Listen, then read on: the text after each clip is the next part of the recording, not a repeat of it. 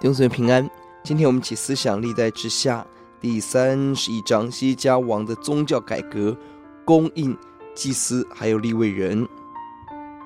第一节，他们除掉偶像。注意，三十章十四节已经除过偶像，是针对耶路撒冷。而这里不但耶路撒冷，在北国便雅悯、以法莲、玛拿西遍地的丘坛、祭坛除掉。这里很像《使徒行传》第二章，各地的人来耶路撒冷敬拜的时候，听到了彼得的道，他们悔改，把福音就带到了各处。求主让我们走福音的道路。第二节，希西家王建立祭司，好长长久久来服侍神。建立敬拜，这是西家王了不起的地方。他要的不是一时的奋心，他要的是建立弟兄姊妹敬拜的习惯，复兴长存。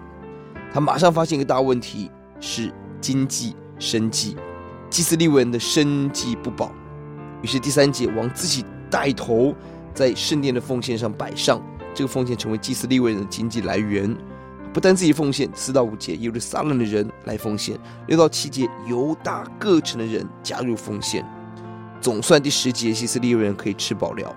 弟兄姊妹，我们对爱主、委身侍奉主的人有没有加倍的敬奉？过去的问题是吃不饱，但现在奉献多了。新的问题是奉管理。第六节、第八到九节、第十节都说积成堆垒，没有管理。散落一地。十一节，王吩咐要建立仓房，分类管理。十二到十三节有十二位同工管十一奉献。十到十五节六位同工管其他奉献。而且十六到十九节分配的原则清清楚楚，不让撒旦有机可乘。这件事很像使徒行第六章管理饭食的问题跟解决。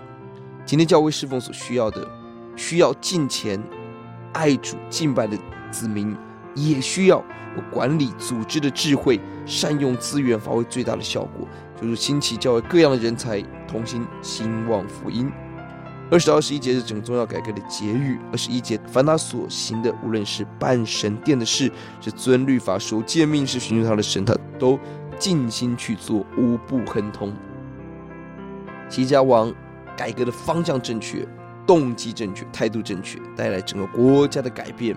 这个复兴不但国家蒙福，也预备好。我们看到下一章亚述大军的进攻，预备了敬虔的根基。求主帮助我们把握还有今天的平安，操练装备敬虔，好使我们迎接末日得胜有余。我们祷告，主呼，求你帮助我们学习奉献，学习感恩，学习管理，学习一起寻求你推动宗教教会的复兴。听我们的祷告，奉耶稣的名，阿门。